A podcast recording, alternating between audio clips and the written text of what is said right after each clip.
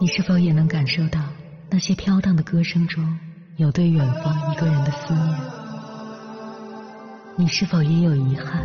那些装进信封却始终没能寄出去的千言万语？你是否也走过从南到北那漫长的路？遇见，也错过那东来西去的人。当往事随风，爱。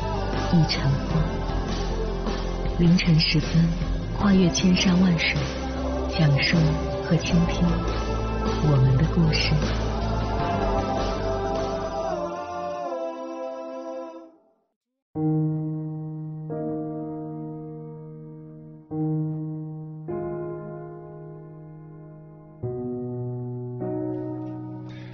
欢迎回来，各位夜行者。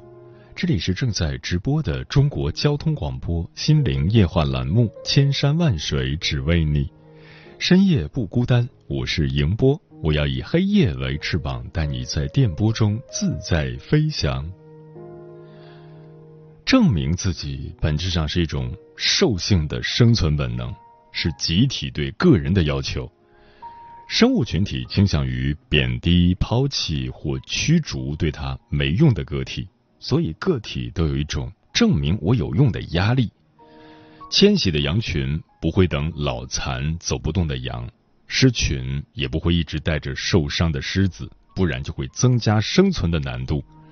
所以，所谓证明自己是因为害怕被群体抛弃，无法生存，你才会害怕批评，渴望称赞，争名夺利、虚荣、骄傲、极度、争斗。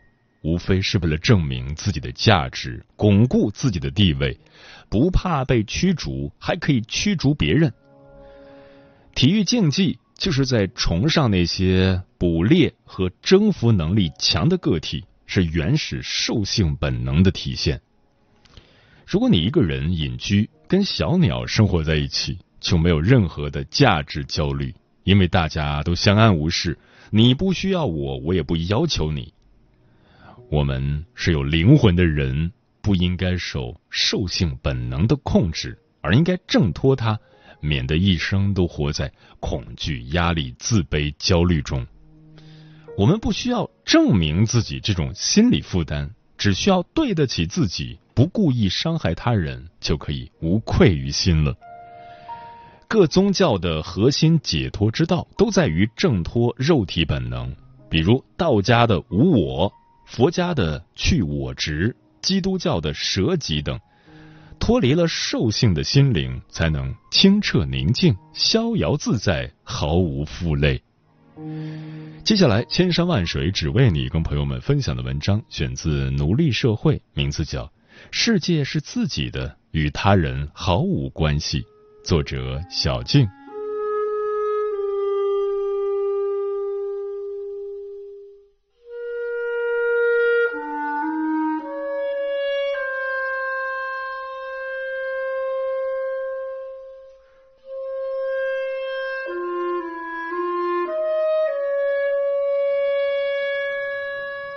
我是七零后，迄今为止，我一直生活在一个二线城市，从事一份体制内的稳定工作，日子每天在工作、家务和养娃之间循环，单调而又忙碌。才把孩子送进大学，又迎来年迈的父母需要照顾。我父母的婚姻是不幸福的，晚年生活更加不幸。爸爸本是教授，退休以后却想试水办企业。结果屡屡受骗，一辈子的积蓄打了水漂，还惹了一身官司。他心情抑郁，身体也越来越差。妈妈不善理家，家里总是很乱，也很少有可口的饭菜。但对我们的不满，他的态度却很强硬，对生活有一种习惯性的唠叨和埋怨。从我记事起，就没见他俩说笑过。从小。我就为这个缺少快乐、温馨、充满压抑和抱怨的家苦恼。后来接触了心理学，才认识到家庭的冷漠和抱怨的氛围，使我和哥哥在心灵深处产生了一种不配得感，同时也有一种对自己的不接纳、对他们的怨恨和对人际关系的不安全感。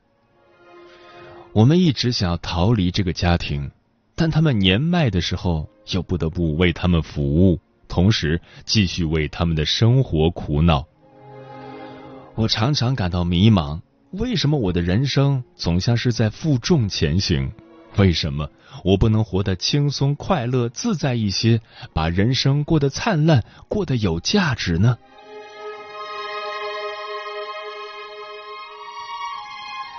小时候，我的生活是充满热情和幻想的。我经常在漆黑的夜晚锁上门，骑在四层楼房的窗户棱上仰望夜空，希望遇到外星人，得到超能力。喜欢模仿电视剧里的特工，神神秘秘、手脚敏捷的走在大街上，眼睛像探照灯一样扫视和搜索路人的可疑举止，幻想自己决意在身。还在夜深人静的时候，钻到阳台上，把橡皮筋绷在掏空的纸盒上，自制乐器。几个小时下来，硬是弹出了武则天主题曲《知我无情有情》中的一句。谁濒临绝境，心中会不吃惊；谁临困苦里，身边会不冷清。可惜白天我兴奋地带去学校给同学表演时，因为环境太乱，别说歌曲旋律了，连音符哆来咪也听不出来。因此，这个世界上除了我自己，再没有第二个人懂我的创作了。我还特别喜欢沐浴在温暖的阳光或柔和的月光下。悄悄的把太阳叫爸爸，把月亮叫妈妈，对着他们说心事。那个年纪的我很好奇，为什么生活就像正在拍摄中的一场电影，而主角就是我？我觉得自己好像肩负着不平凡的使命。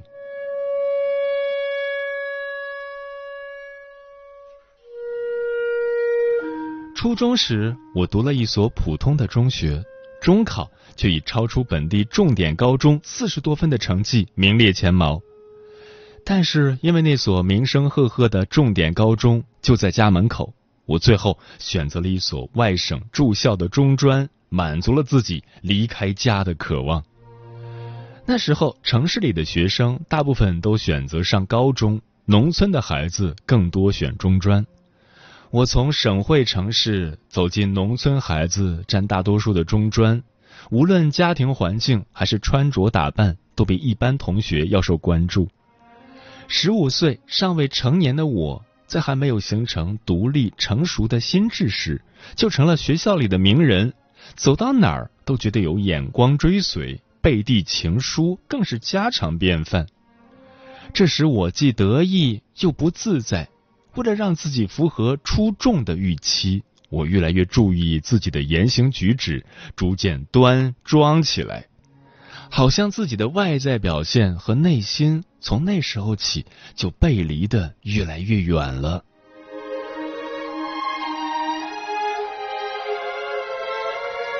毕业后，国家包分配，绝大多数来自农村的同学都进了条件一般的厂矿。个别有勇气的同学放弃了分配的工作，自费进修或者闯荡北京、上海这些大城市。我在家人的帮助下，顺利的回到家乡，进入体制内工作。二十多年过去了，当年进入工厂的同学，有的一直在工厂，是经验丰富的老技术员；有的下岗再就业，干上了小买卖，做起了微商。奋斗打拼的同学，有的成了民营企业家，有的成了国企骨干，还有的坚持自学，如愿成为优秀的律师。我最稳定，工作二十多年，变化不大，得了一个最边缘的科级岗位，个人成长方面几乎没有什么进步和变化，某些方面甚至还在倒退。曾经向往不平凡、自命不平凡的我，活成了最普通、最平凡的样子。四十多岁了，我还对自己的人生很迷茫，还不知道怎样才能活出自己的价值，有时候会感到自卑和抑郁。直到我开始读书学习，有一次在网络课程里听到一句话：“人不应该被物化。”好像突然间顿悟了。是啊，我为什么一直在责难自己呢？原来我把自己物化了。是谁说我必须在人群中闪光，必须有过人的能力、荣誉、职务、收入和成就才算有尊严呢？难道我作为一个人，我对生活的热爱和付出，对生命的思考和探索，我的情感，我的喜怒哀乐，我的生命的存在本身还不够珍贵和有价值吗？去掉那些外在的标签，我都有哪些特点呢？首先，我待人真诚友善，善于看见和肯定别人身上的优点和好的品质，而且乐于学习。其次，我富有同理心，愿意换位思考和帮助支持别人，照顾起人来常常先人后己，奋不顾身。再者，我吃苦耐劳，做事认真，也讲诚信，和别人说好的事。不管自己遇到什么问题或困难，也不愿意随便去灵活调整。另外，我有勇气，也有小小的追求。在沉闷的机关里，带头发起读书会，利用工作便利搞了个小型图书室，还组织了心理学和历史文化系列讲座交流。我做这些事的时候，无比快乐。我把这些事当成是对自己职业生涯的救赎。在家庭上，我重情执着，不管对家人有多不满，当他们需要我的时候，我仍然会站在他们身边。在爸爸的心脏病越来越严重的时候，我为他四处求医，阜外、安贞这些大医院都跑遍了。专家们都认为手术风险太大，只能保守治疗，顺其自然。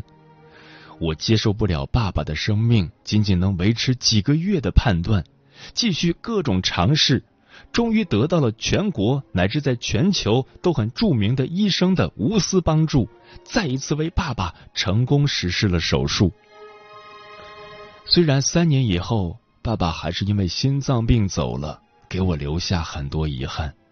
但陪伴爸爸治病的过程，却让我心里得到了安慰和感恩。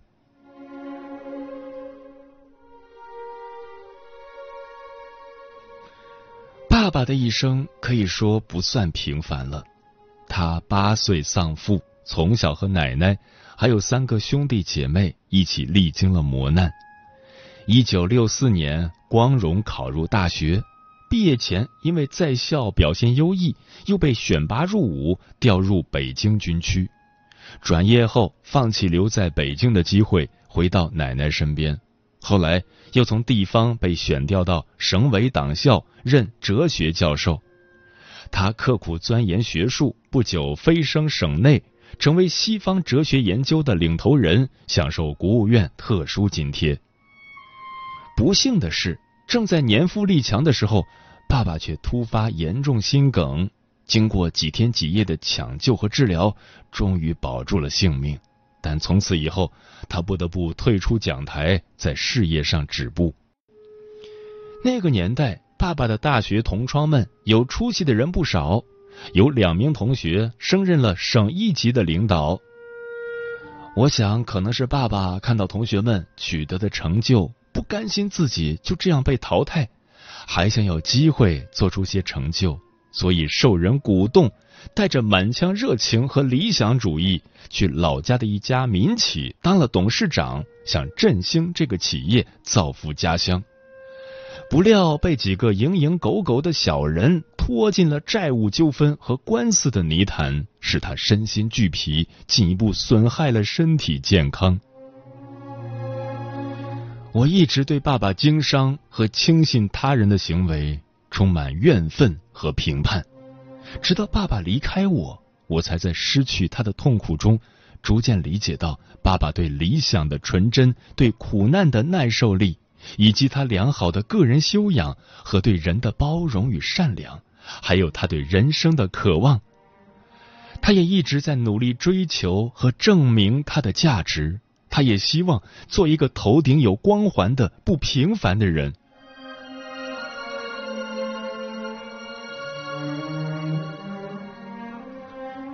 我们都是一样的，都想做这样的人，而我们在向谁证明？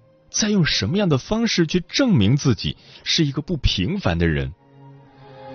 杨绛先生有段广为流传的话：“我们曾如此渴望命运的波澜，到最后才发现，人生最曼妙的风景，竟是内心的淡定与从容。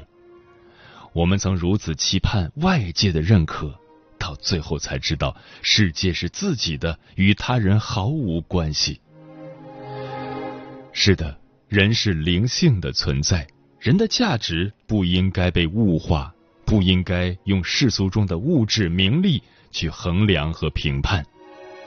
宇宙那么浩大，时空那么漫长，人类那么渺小，平凡和普通本来就是生命的常态。一个人既不必为自己的成就而得意，也不必为自己的无名而感到卑微。我们应该有看到平凡的智慧和勇气，去全然的接纳自己，拥抱自己的生命。没有最好的人生，只有最好的自己。理解和爱才是生命的家园。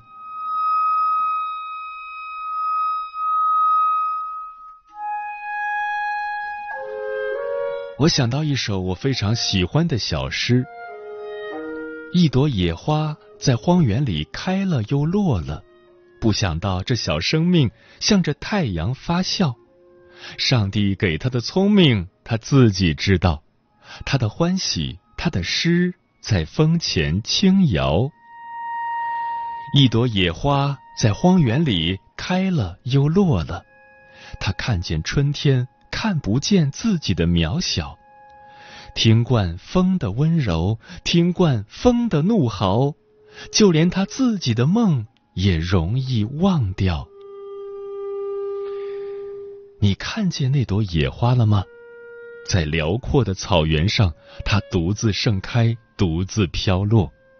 它不向任何人证明自己的存在，它只把握住现在，吐露芬芳，让风把它带向遥远。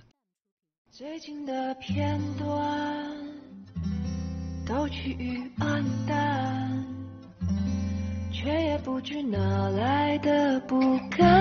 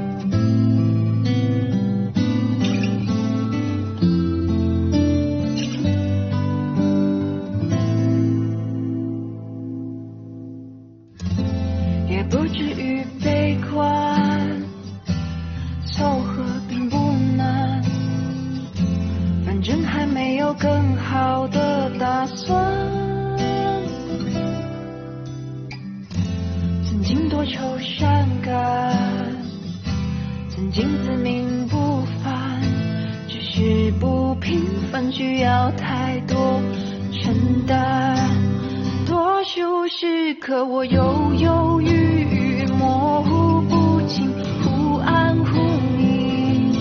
难得一次平